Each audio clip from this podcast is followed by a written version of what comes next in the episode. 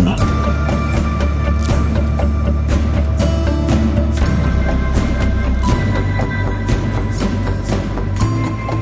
Bonjour, bienvenue dans Artivisme, le podcast de ceux qui font de l'activisme une forme d'art, qui donne envie de militer par leur créativité, qui donne des résultats par leur efficacité. Je suis Floem et je reçois aujourd'hui Sacha et Camille pour une opération intitulée Trottinette et qui a eu lieu le 3 septembre dernier à Lyon, une euh, opération d'extinction rébellion. Sacha, bonjour. Bonjour. Et Camille, bonjour. Bonjour. Déjà, est-ce que vous pourriez nous présenter Extinction Rebellion, euh, qu'on appelle aussi XR pour les intimes, Sacha? Oui, absolument. Donc, Extinction Rebellion, euh, c'est un mouvement de désobéissance civile au niveau mondial qui est en lutte contre, euh, contre l'effondrement écologique et le réchauffement climatique. Donc, ce n'est pas une association, c'est vraiment un, mouvement qui a été lancé euh, en 2018 au Royaume-Uni et qui est composé bah, de, citoyens comme vous et moi qui ont décidé de, de faire quelque chose à propos de la catastrophe euh, climatique qui va arriver, qui est en train de se dérouler et qui va nous, nous tomber dessus très fort dans les prochaines années. Quand tu dis que c'est pas une association, c'est-à-dire que vous n'êtes pas structuré juridiquement en association et que du coup les gens, quand ils s'impliquent dans Extinction Rebellion, ils impliquent leur euh, responsabilité personnelle Voilà, c'est que juridiquement, on n'est pas légalement, on n'est pas une association. Donc c'est plutôt, plutôt un collectif en somme. Ouais, et ça veut dire que du coup tout le monde peut rejoindre Extinction Rebellion si on respecte, euh, qu'on est d'accord avec les principes, les valeurs et, et euh, les façons d'agir et, euh, et qu'il n'y a pas besoin d'adhésion. Donc c'est vraiment assez simple de rejoindre Extinction Rebellion. Il faut trouver euh, son groupe local. Il y en a beaucoup en France et euh, avec euh, du coup une session d'accueil, on rejoint le mouvement et on peut y participer. Donc c'est très décentralisé, j'imagine avec quelque chose de très horizontal du coup dans la gouvernance. Oui, absolument. Donc euh, comme tu le dis, c'est horizontal et décentralisé. chaque groupe local, par exemple à Lyon, le groupe local de Lyon a souveraineté d'action sur sur ce que nous faisons. On n'a pas de de personne, de groupe qui va nous donner une autorisation. Le principe, c'est que n'importe quelle personne ou groupe de personnes qui agit euh, voilà, en accord avec euh, les valeurs et les principes de XR peut euh, le faire au nom de XR. Concrètement, du coup, ça se décline comment en termes d'action XR C'est parce que ça fait quelques mois, j'allais dire pas quelques semaines, mais maintenant quelques mois, voire peut-être un an ou deux que, que ce mouvement-là est apparu dans le paysage. Il a assez vite attiré l'attention des médias. je pense que ça fait partie des objectifs de XR d'attirer l'attention Est-ce que c'est juste une question d'attirer l'attention et d'avoir de la sensibilisation ou euh, est-ce que vous allez plus loin et il y a de, l'alternative concrète?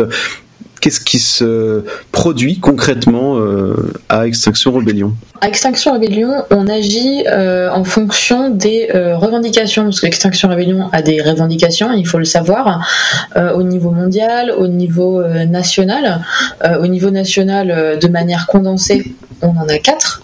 Premièrement, reconnaître, dire la vérité, reconnaître la gravité et l'urgence de la crise écologique actuelle et de communiquer de manière honnête sur le sujet. Deuxièmement, de réduire les émissions de gaz à effet de serre pour atteindre la neutralité carbone en 2025. Troisièmement, d'arrêter immédiatement de détruire les systèmes euh, océaniques et terrestres qui sont à l'origine de la sixième extinction de masse du monde vivant et quatrièmement la création d'une assemblée citoyenne euh, et toutes les, actions que, que nous faisons euh, nous essayons de faire en sorte que elles, elles aident à l'atteinte de ces objectifs à, à, la rencontre de ces, de ces revendications. Sur l'aspect communication dont tu parlais ben du coup c'est pas une fin en soi mais c'est plutôt un moyen en fait de faire parler de soi permet de euh, bah, de se faire connaître et que chacun et chacune puisse rejoindre le mouvement parce que ben déjà faut le connaître, faut connaître les revendications et, et euh, nos principes d'action. Et euh, la communication bah, permet d'être efficace sur les médias, que ce soit sur internet ou la presse plus classique. Et puis aussi il y, a un côté intéressant dans le fait de faire des belles choses parce qu'on on essaie aussi de montrer dans une vision du monde dans laquelle on aimerait bien être. Et ce monde bah, il serait joli, joyeux, musical, artistique, entre autres J'ai du mal à vous situer et du coup vous-même, peut-être individuellement, puisque finalement il n'y a pas forcément de ligne générale, vous êtes vous cherchez plutôt la transgression ou plutôt la subversion? J'ai l'impression que quand Sacha m'en parle, j'entends subversion, c'est-à-dire qu'il va falloir renverser quelque chose. Et là, quand tu me parles d'un monde qui est beau, etc., j'ai l'impression que c'est transgressif, mais pas forcément subversif. Euh, vous vous placez comment par rapport à ça, vous? Alors, personnellement, je pense que l'un n'exclut pas forcément l'autre, ça peut être euh, un mélange des deux.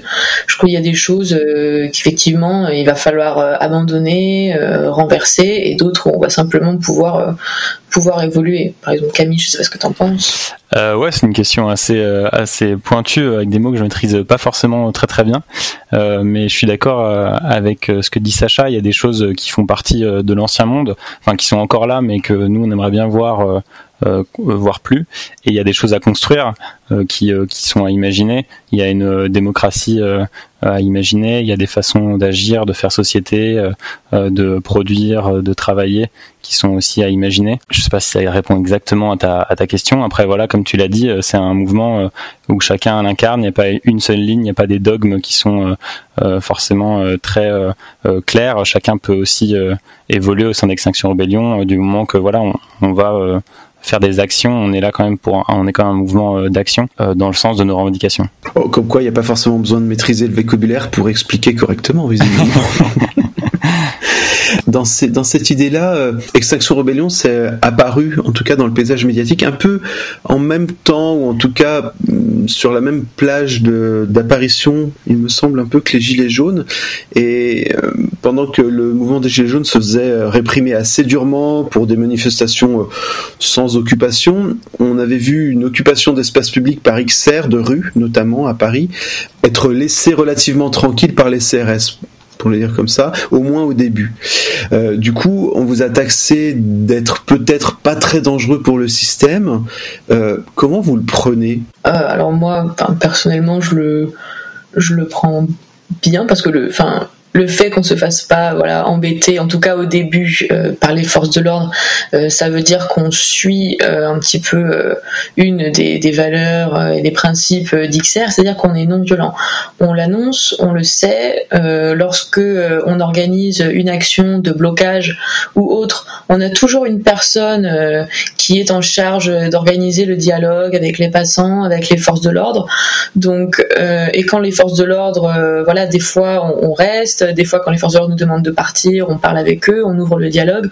C'est la ligne de conduite qu'on a décidé, enfin que le mouvement euh, au global a décidé d'adopter, parce que notre but, bah, c'est de, c'est d'être aussi inclusif que possible et que tout le monde puisse participer euh, à, euh, certaines actions. Donc effectivement, tout le monde n'est pas en mesure de, de se confronter aux forces de l'ordre. Et aussi, voilà, on est un mouvement non violent, donc les, les forces de l'ordre, elles savent qu'on va pas les attaquer ou des choses comme ça. Après, nous, on n'a absolument euh, aucune animosité euh, à l'égard euh, des mouvements qui sont plus physiques, on va dire, mais notre ligne de conduite à nous, c'est ça. Et bon, si ça nous vaut de nous faire taxer de pas assez dangereux, bah, je dirais qu'ils attendent parce qu'il y a un an, deux ans, bah, XR ça n'existait pas et aujourd'hui on parle quand même de nous assez souvent. Donc je pense que c'est en train d'évoluer. On n'a pas forcément la même stratégie que d'autres mouvements, mais c'est pas grave. Ce que dit Sacha n'est pas contraire avec le fait que les Gilets jaunes eux non plus n'étaient pas euh, euh, violents au début quand, ils occupaient des, des, ronds-points. Pour moi, c'est pas de la violence, mais effectivement, il y a eu clairement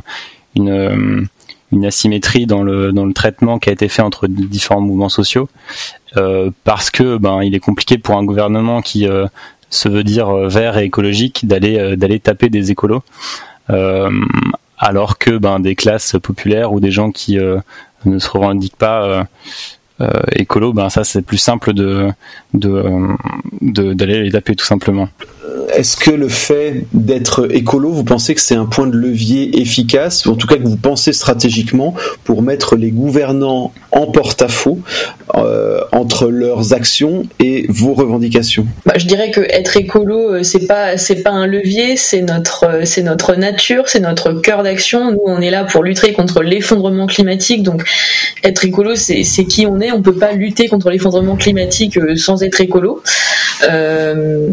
Donc, bon, ça c'est déjà un début de réponse, je pense. Et pour avoir une réponse avec des éléments concrets, par exemple à la mairie et à la métropole de Lyon, c'est les Verts qui ont été élus. Et effectivement, je pense qu'il peut y avoir un levier d'action dans le dans le sens où nous on revendique faire une écologie radicale, même si c'est un terme qui restera à définir, mais en tout cas on peut euh, facilement, euh, enfin on peut en tout cas euh, discuter avec des gens qui se déclarent être élus verts si s'ils ne font pas vraiment une politique écologique qui nous va, en fait, on va, on va, on va pouvoir montrer qu'il y a une incohérence entre leur image et leurs actions. Et donc, ça peut être un levier, ça peut être un levier pour nous, effectivement, de, de se dire, bah, vous vous dites écolo, mais en fait, ce que vous faites, c'est potentiellement ce qu'on fait depuis 50 ans et ça a rien à changer. C'est le cas, c'est facilement, c'est facilement euh, montrable pour la politique de Macron notamment, qui euh, se veut être le super président vert euh, du monde, mais qui, qui ne fait rien dans ce sens-là. Avec cette approche-là, vous reprochez quoi aux trottinettes? Parce que les trottinettes mises en libre service, en free floating, comme on dit chez euh, les Anglais, euh, souvent ça nous est vendu comme étant une solution justement écologique, électrique, euh, merveilleuse pour le monde de demain où tout le monde va être sur des tapis volants qui ne consomment pas de pétrole, ce que sont un petit peu les trottinettes quelque part. Qu'est-ce que vous leur reprochez à ces trottinettes? Alors très simple, effectivement, ce que tu dis c'est qu'on nous les vend comme étant des engins très écolos, très verts, ça consomme rien, c'est bon pour l'environnement. Bah, le problème qu'on a avec ça, c'est que c'est complètement faux. Euh, c'est pas vrai. Les trottinettes électriques en free floating, euh, elles sont pas du tout écologiques. Parce qu'on nous dit tiens, elles sont électriques, euh, donc c'est bien. ça, n'utilise pas trop de, ça, ça, ça pas mauvais pour l'environnement. Sauf que si on regarde vraiment les données scientifiques, des trucs vraiment factuels et objectifs, entre le coût écologique de miner les métaux rares qui sont nécessaires à la fabrication des batteries, la durée de vie des trottinettes euh, qui est quand même extrêmement basse, surtout comparée à une trottinette euh, électrique euh, personnelle, et le taux de recyclage donc qui est très bas et la gestion des déchets qui est bah, au mieux inconnue parce qu'on ne sait pas ce qu'ils en font, il se trouve que ces trottinettes elles ont un impact carbone qui est équivalent à celui d'une voiture. Donc ça déjà c'est un début. En plus de ça, on nous dit la trottinette c'est super, euh, ça remplace les trajets en voiture. Bah déjà non, parce qu'en plus d'avoir le même impact qu'une voiture, euh, au niveau de l'utilisation, les gens ils l'utilisent pour quoi? Pour remplacer des trajets à pied, pour remplacer des trajets en vélo ou en transport en commun. Donc ça ne remplace pas du tout. Ces trottinettes elles sont là pour répondre à un besoin préfabriqué qui a été complètement inventé par des entreprises qui sont pas là pour réinventer la mobilité verte, elles sont là pour faire du profit. Euh, et euh, peu importe si ça pollue, peu importe si c'est pas social. Et en plus de ça, voilà, on nous vend ça comme euh, super, on partage les trottinettes, c'est trop social, c'est inclusif, on fait des efforts avec nos travailleurs, mais c'est pas du tout vrai. Et d'ailleurs pour ça, je vais laisser la, la, parole à Camille. Oui, parce qu'il y a aussi des arguments sociaux. Exactement, ouais, on s'est aussi intéressé à, à comment fonctionnaient ces entreprises. Euh, donc elles, euh, pendant longtemps, les entreprises qui, euh, qui mettaient dans nos villes des, des trottinettes en free floating bah, engager des, des juiceurs en, en tant qu'auto-entrepreneurs. Donc les juiceurs, c'est ceux qui euh, travaillent euh, pour recharger les trottinettes. Donc euh, pendant un moment, n'importe qui pouvait être auto-entrepreneur et recharger les trottinettes chez, chez lui.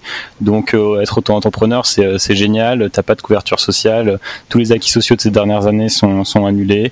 tu utilises ton propre matos, tu recharges chez toi. c'est la folie. Et sauf que ben il y a quand même une pression sociale assez forte sur ces nouvelles façons de, d'engager des gens et c'est plus le cas actuellement. Donc c'est quand même une petite victoire euh, qui est due euh, à la pression, je pense, populaire. Mais euh, bah, c'est toujours pas la panacée et, les, et, les, entreprises qui existent encore actuellement, donc par exemple pour DOT qui est à Lyon actuellement, les, les juiceurs sont en intérim. Qu'on aura vu mieux en termes de, sécurité de l'emploi et on peut mettre ça en parallèle avec le fait que ben, cette entreprise DOT par exemple a fait une levée de fonds de 30 millions il y a quelques temps donc il euh, n'y a pas de souci pour avoir de la thune, mais par contre pour la donner, euh, pour euh, salarier des travailleurs et avoir une sécurité de l'emploi, ça c'est ça c'est autre chose. Donc il y a cet aspect-là, et, et, aussi on peut pousser sur un point qui n'est pas tout le temps évoqué, mais qui est celui du, du capitalisme de surveillance. donc ces entreprises ben, ont des données assez privées en fait de nos déplacements personnels, et de dire ben telle personne habite à tel endroit et va à tel endroit tous les jours. Ok, c'est son lieu de travail. là, il va à tel endroit. Ok, c'est sûrement chez son amoureuse ou son amoureux. Et en fait, ben, ces données-là, elles sont récoltées et elles peuvent être vendues, comme d'habitude, aux GAFAM euh, pour euh, euh, voilà, donner toujours plus de données privées à ces entreprises. Donc en fait, ce que vous êtes en train de me dire d'une certaine manière, c'est que au-delà d'être un combat à la marge, parce que finalement les trottinettes, ça, paraît une petite chose.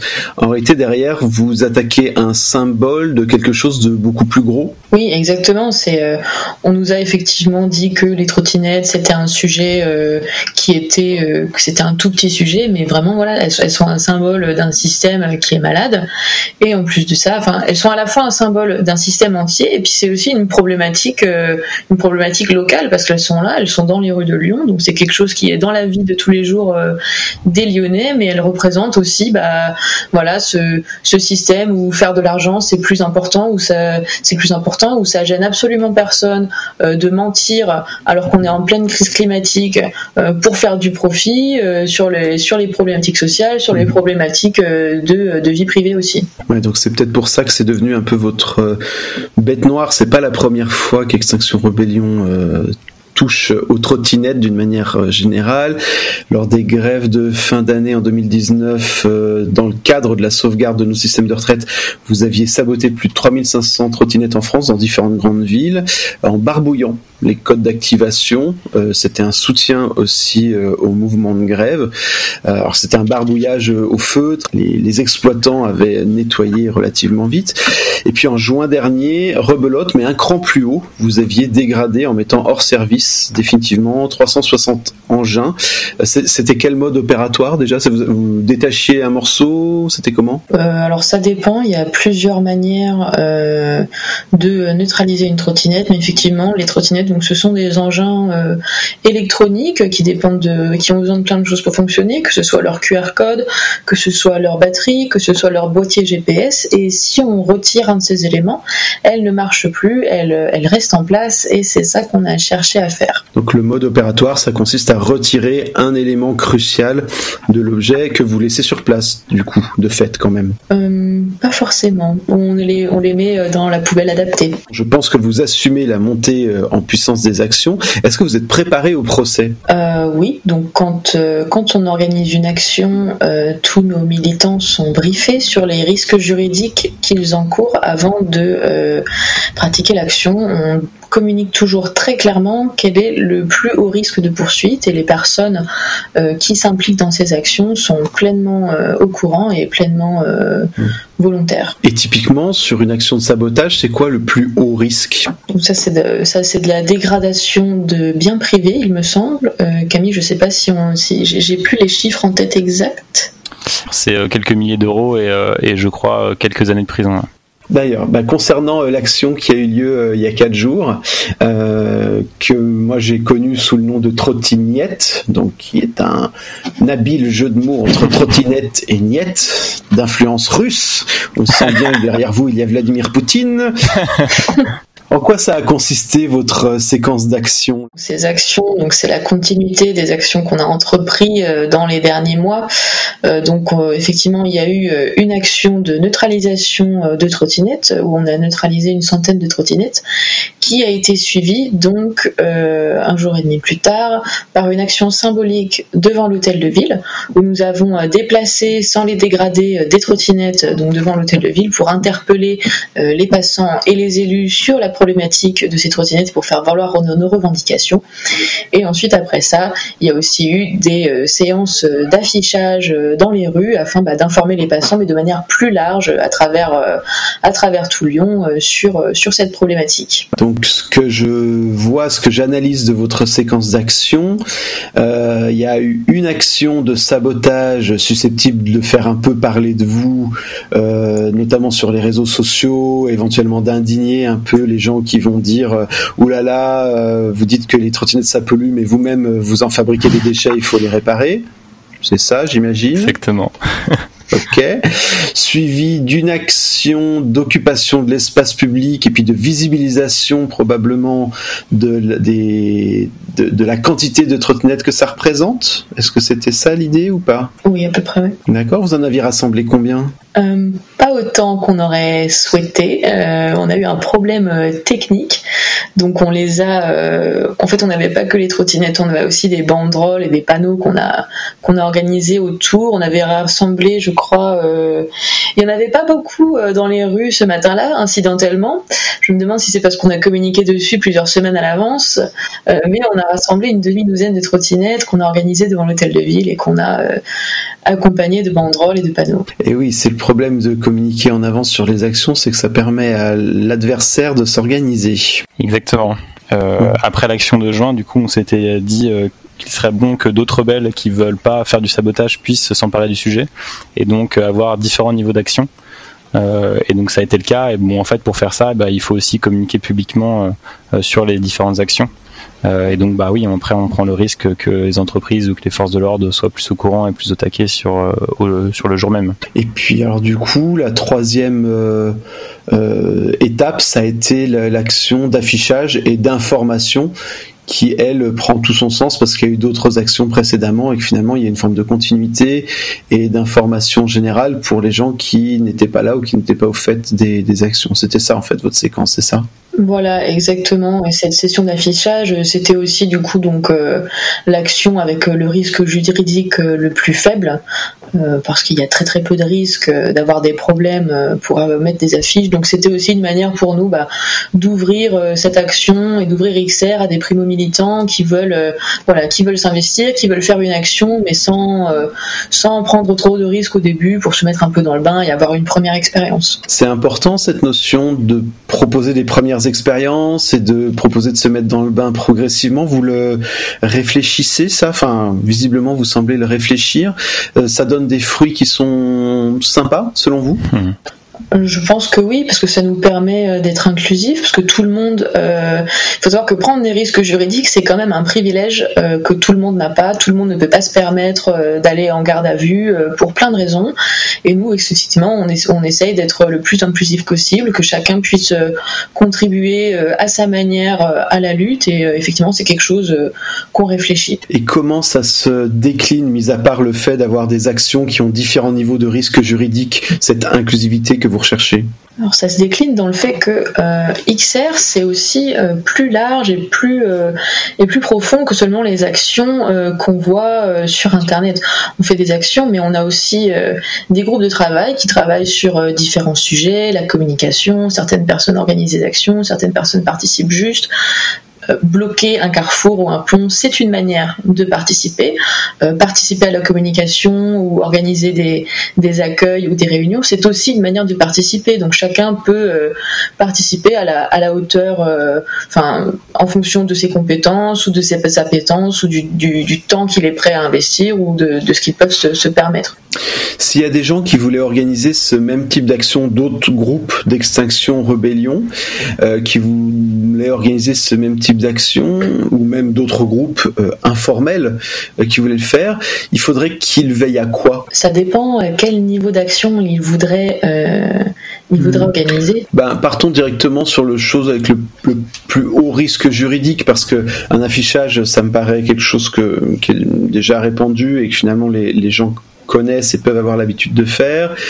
Euh, les occupations d'espace public, c'est déjà un petit peu plus rare, euh, mais on en a parfois un petit peu parlé, euh, y compris dans cette émission. à quoi il faudrait veiller pour euh, mener une action qui soit la plus percutante possible et pas faire du sabotage juste pour faire du sabotage parce que finalement c'est pas ça l'idée. Alors je pense que une des choses qui est importante c'est avant de faire une action de toujours se demander euh, pourquoi est-ce qu'on fait cette action et quelles sont nos revendications et nos arguments derrière. Toutes nos actions elles ont un but, on voilà, on fait pas du sabotage juste pour du sabotage.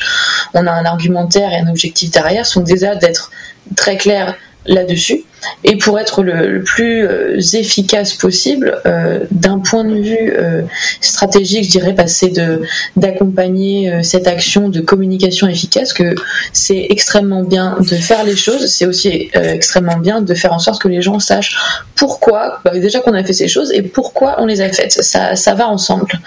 Et d'un point de vue complètement pragmatique, je dirais qu'il faudrait bien étudier le sujet à l'avance pour pouvoir être le plus efficace et rapide possible sur place. Ouais, pour compléter, euh, du coup, chaque marque de trottinette euh, euh, eh ben un, un, modèle différent avec des caractéristiques différentes et ben il faut pas arriver sur place en ne sachant pas exactement quoi faire. Donc il faut travailler en amont sur quelle est la technique qu'on va utiliser, quelle est la plus efficace. Et nous, dans nos actions, ben, on avait différentes techniques possibles et, et les militants choisissaient en amont, donc pendant le brief, de dire euh, on va faire telle ou telle technique euh, en fonction de par rapport à quelle technique euh, je suis à l'aise avec et et voilà, quand on arrive une, sur place avec la trottinette, faut pas que ça dure très longtemps, faut qu'on soit efficace, euh, faut qu'on sache qu'est-ce qui va se passer. Donc, est-ce que la trottinette va biper, est-ce qu'elle va pas biper, est-ce que ça va bien marcher comme prévu, est-ce qu'on a du matos de rechange au cas où on, on, casse le matos qui est nécessaire. Enfin, ce genre de petites questions pragmatiques. Et puis après, bah nous, on a, on a, on fonctionne souvent par par binôme ou par trinôme. Donc les militants sont jamais seuls. Euh, pour euh, au cas où il se passe quelque chose d'imprévu, on puisse être deux trois à réfléchir. Si jamais il y a les forces de l'ordre, c'est pareil, on n'est pas tout seul à avoir un contrôle d'identité ou une garde à vue. Et puis aussi après, il y a un, à chaque action d'extinction rébellion, euh, en tout cas souvent, il y a au moins une base arrière qui euh, qui euh, récolte les informations de est-ce que tout le monde est bien rentré chez lui, euh, ce qui permet de nous assurer euh, que tout va bien, ou au contraire que ben du coup il y a des personnes qui sont parties au, au, poste et donc dans ce cas-là, ben, mettre en place euh, un groupe de soutien donc euh, qui va aller sur place euh, les soutenir pour les accueillir quand ils sortiront. Oui, d'ailleurs pour la petite histoire, on s'était dit que l'horaire d'aujourd'hui pouvait être changé en fonction de si vous vous-même vous vous retrouviez en garde à vue. Donc il faut faut prévoir du temps après les actions, il faut prévoir un jour ou deux de, de RTT supplémentaires au cas où on finit au poste. Ça peut arriver. Ah bah oui, visiblement oui, s'il y a des amendes et, et, et de l'emprisonnement derrière, oui, clairement, ça peut arriver quand vous vous lancez dans une opération de type sabotage, euh, est-ce que vous avez euh, conscience euh, et est-ce que vous avez étudié un peu la tradition ou en tout cas l'histoire du sabotage ou est-ce que c'est un truc où vous dites bon bah voilà c'est pas grave qu'on ne sache pas d'où on arrive en termes de tradition militante, on, va on va aller de, plutôt de l'avant plutôt que d'étudier en amont? Alors moi je vais répondre d'un point de vue complètement personnel. Euh, personnellement, je n'avais pas forcément en tête la tradition. Euh, la réflexion, c'était que le sabotage, c'était un moyen de pression économique. Euh, et c'est à peu près euh, tout. Néanmoins, je pense que c'est c'est intéressant. Euh, J'étais pas au courant de de cette de cette historique, mais oui, pourquoi pas. Alors, je sais pas si Camille, toi, tu, tu en savais plus. Alors, pareil, j'ai pas assez euh, étudié ou lu l'histoire concrète, technique des différentes façons de militer, dont le sabotage fait partie. Je sais que ça existe depuis un moment et que c'est une enfin une possibilité qu'on a dans les mains pour agir. Mais euh, par contre, c'est vrai qu'on le voit par, enfin, dans les différents bouquins que j'ai lus euh, ces dernières années par rapport à, à, la désobéissance civile et aux, actions non violentes, c'est quand même un, sujet de tension assez récurrent. Et donc, euh, il y a souvent ces débats en interne de tous les mouvements de dire où est-ce que s'arrête la violence, la non-violence. Et, il y a souvent, des, enfin, le débat peut se cristalliser autour de de questions de, violence matérielle. Euh, donc ça, c'est voilà, moi je l'ai en tête. On sait qu'au sein même d'Extinction Rebellion, euh, euh, c'est pas forcément évident pour tout le monde d'accepter euh, ce genre d'action. Euh, nous, on le fait parce que, ben, en fait, on, on, a aussi en tête le côté escalade de l'action parce qu'on voit que les choses changent pas et que les moyens traditionnels de manifestation ou d'action ne suffisent pas et donc on, ajuste notre action en fonction euh, de l'urgence et, euh, et euh, bah de, du but qu'on va atteindre. Du coup, vous avez une idée du coup d'après sans le révéler bien sûr, mais est-ce que vous avez déjà une idée de ce qui va pouvoir se produire au-delà? Parce que votre objectif, c'est le retrait de ces trottinettes de l'espace public lyonnais, et il est possible que ça ne se produise pas dans les 24 heures, ou même dans les 24 mois. Est-ce que vous avez pensé la suite Alors on va, on va commencer déjà par voir quelles sont les retombées de cette action, quelle est la portée, quel degré d'incidence qu'on a eu. Et ensuite, bah, effectivement, on a annoncé dès le début euh, quelle était notre revendication, c'est que les contrats s'arrêtent et que les trottinettes soient retirées. On a annoncé dès le début que tant que ça serait pas le cas, euh, on continuerait à agir. Donc euh, effectivement, on va probablement continuer sur cette ligne-là. après, savoir exactement, on a, je peux dire qu'on y y a réfléchi, mais on n'a pas encore décidé exactement. De toute façon, c'est moi, c'est ce que je dirais si j'avais décidé exactement. non, non, mais honnêtement, bah, il faut aussi savoir prendre du recul et euh, se reposer. Et puis, bah, y a évidemment, il n'y a pas que nous qui sommes euh, euh, sur sur ce dossier-là, donc il faut aussi ben, se réunir, parler, débattre. et ça, ça se fait aussi au calme, pas forcément à chaud comme ça directement après. Mais on a des idées, ouais, on a des idées pour pour continuer, pour aussi changer de mode d'action. pour pas toujours faire la même chose et, mais, euh, mais voilà, euh, avec cette idée d'escalade. Pour euh, élargir un petit peu, est-ce qu'il y a d'autres situations de lutte où vous imaginez qu'une action de, dans cette veine-là pourrait être déclinée actuellement, c'est-à-dire une action de sabotage euh, accompagnée d'une action de communication, accompagnée d'une action de visibilisation. Est-ce qu'il y a d'autres situations euh, de lutte ou d'autres points de friction dans la société dont vous considérez mhm. qu'ils bénéficieraient de ce type d'action? Alors je pense que euh, éventuellement oui. Après ça dépend, ça dépend de chaque contexte. Je pense qu'il faut se poser la question à chaque fois, se dire bah qu'est-ce qu'on a essayé avant et qui n'a pas marché? Parce que là, si on a commencé à faire du sabotage de trottinettes, c'est parce que les, les campagnes euh, d'information, de sensibilisation euh, et ces tentatives-là n'ont pas fonctionné. Donc c'est pas, on n'a pas commencé par ça. Et aussi, euh, bah, dans la lutte, bah, en plus de ça, est-ce que euh, le sabotage peut vraiment nous apporter une plus-value? Est-ce que ça va aider à faire, euh, à faire pression et à nous aider à atteindre notre objectif? Je pense que si la réponse c'est qu'on a déjà essayé autre chose et que ça n'a pas fonctionné et qu'effectivement le sabotage peut nous aider, c'est effectivement quelque chose qu'on peut envisager. Ok. Bien, eh bien, euh, c'est le moment de la minute de la victoire. La minute de la victoire. Se relier à l'émotion d'un vécu engagé partager ce ressenti fort, se donner l'énergie d'aller plus loin.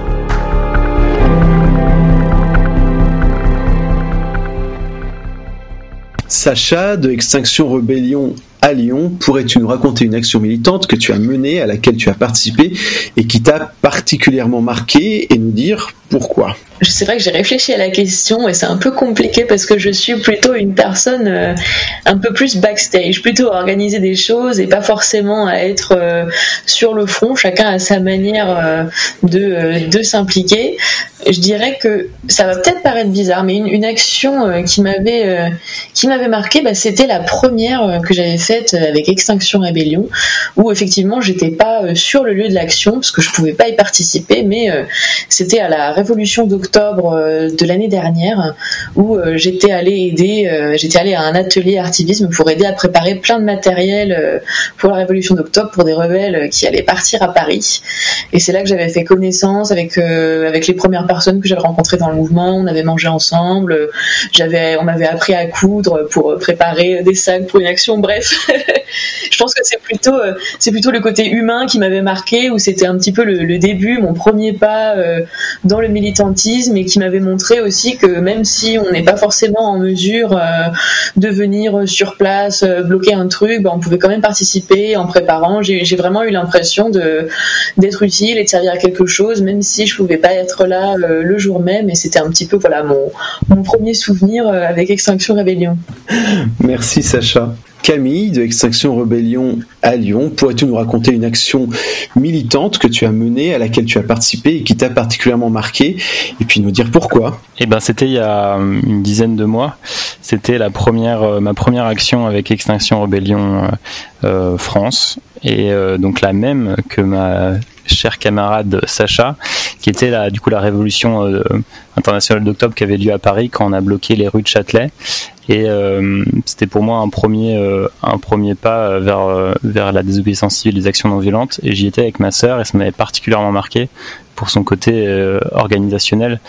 sur l'objectif de l'action a posteriori, il y a pas mal de critiques que j'aimais, mais par contre quand je l'ai vécu, c'était assez fou parce que en fait cette, enfin, cette organisation de fou qu'il faut pour réunir des milliers de personnes dans le secret avec un objectif secret et et vraiment, euh, j'avais trouvé ça assez dingue comment ils avaient réussi à, à, à organiser ça. Et en fait, c'était pour moi euh, très euh, cinématographique quand on arrivait sur place avec euh, ma sœur. On a vu euh, tout ce qui s'est passé d'un seul coup en quelques minutes, les camions arriver, décharger les ballots de paille, les, les tentes se monter, la presse arriver, nous parcourir rue de Châtelet qui commence à être bloqué et puis se mettre en armlock, donc avec les, les bras bloqués pour éviter que les flics nous délogent.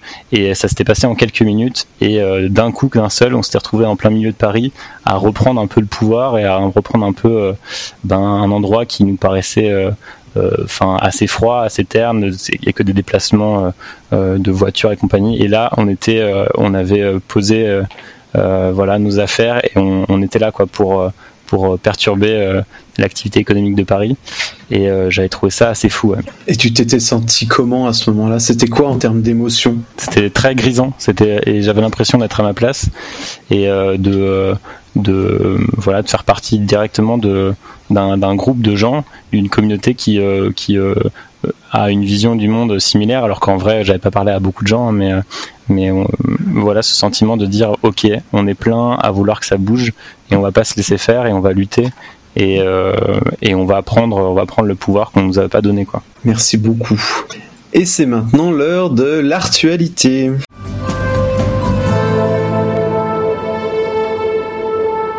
Rideau rouge. La célèbre fontaine des éléphants à Chambéry a été parée de rouge le soir du 15 septembre. Opération Alerte Rouge, menée par le SYNAPS, syndicat national des prestataires de l'audiovisuel scénique et événementiel, une initiative qui met en lumière la gravité avec laquelle les métiers du spectacle et de l'événementiel ont été touchés par la crise sanitaire. De nombreux bâtiments publics et monuments ont été éclairés depuis, en France, pour sensibiliser les pouvoirs publics et demander la mise en place d'un plan de soutien spécifique. Pas si propre, les deux tiers des pollutions particulières de l'air par les véhicules à moteur est encore présente dans les modèles électriques. C'est en substance le message promu par les fausses affiches surcollées sur les panneaux publicitaires à Birmingham par le collectif Brandalism. Le collectif est spécialisé dans la nuisance à la propagande des marques et des grandes entreprises. Détournement d'affiches, de slogans, réquisition d'espaces publicitaires sont leurs modes d'action habituels. Dans le cas présent, il est question de mettre en avant les particules dégagées par les freins, les pneus et les pièces d'usure, soit 55 à 69% des particules émises. Culturel, le mouvement HF Île-de-France a pour but le repérage des inégalités entre les femmes et les hommes dans les milieux de l'art et de la culture. Et cette année encore, et pour la cinquième année consécutive, il s'est mis en embuscade dans les journées du patrimoine avec l'opération Les Journées du Matrimoine avec un M, taillant une part de l'attention que suscite ce week-end particulier. Les Journées du Matrimoine ont pour but de faire émerger l'héritage des mères, de rendre visibles leurs œuvres et de faire accepter le mot qui recouvre cette réalité. Pour en savoir plus, visitez le matrimoine tout attaché, lematrimoine.fr. Expression libre. L'extrême droite s'est fait une spécialité de défendre la liberté d'expression pour pouvoir dire des horreurs qui, en l'absence d'une éducation populaire massive, font mouche trop souvent. Le collectif danois Free Jazz Mod Paludan s'est donné comme mission de suivre partout Rasmus Paludan, leader raciste local notoire, et de jouer sur ses diatribes une intense cacophonie musicale. Après tout, la liberté d'expression est à tout le monde et ne s'use que si on ne s'en sert pas, que la musique, paraît-il, adoucit les mœurs.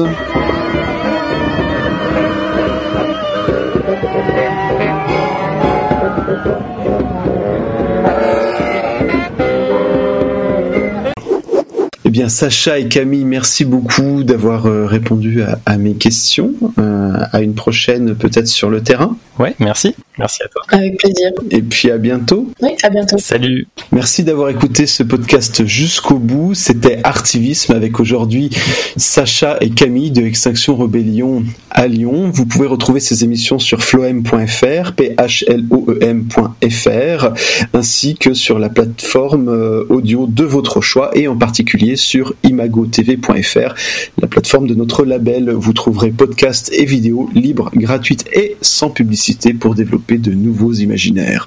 Retrouvez aussi des productions sur YouTube, Facebook et Twitter autour de l'esprit critique ciblant la com politique et publicitaire autour de l'art de militer avec humour et sérieux. Si cette émission vous a plu et que vous considérez qu'un plus grand nombre de personnes gagneraient à l'entendre, sentez-vous libre de la partager sur les réseaux sociaux. Pour soutenir cette production médiatique, vous pouvez faire un don ponctuel ou mensuel en suivant le lien qui est en description. Un grand merci à ceux et celles qui ont déjà contribué. Vous pouvez également vous inscrire en formation à distance pour vous aussi pratiquer l'art délicat de l'indélicatesse. Dans notre prochain numéro, nous recevrons peut-être l'église de la très sainte consommation ou peut-être que nous parlerons de Préjugix, le médicament contre les préjugés. Nous verrons bien. D'ici là, faites comme vous pouvez, mais ne lâchez rien. À bientôt.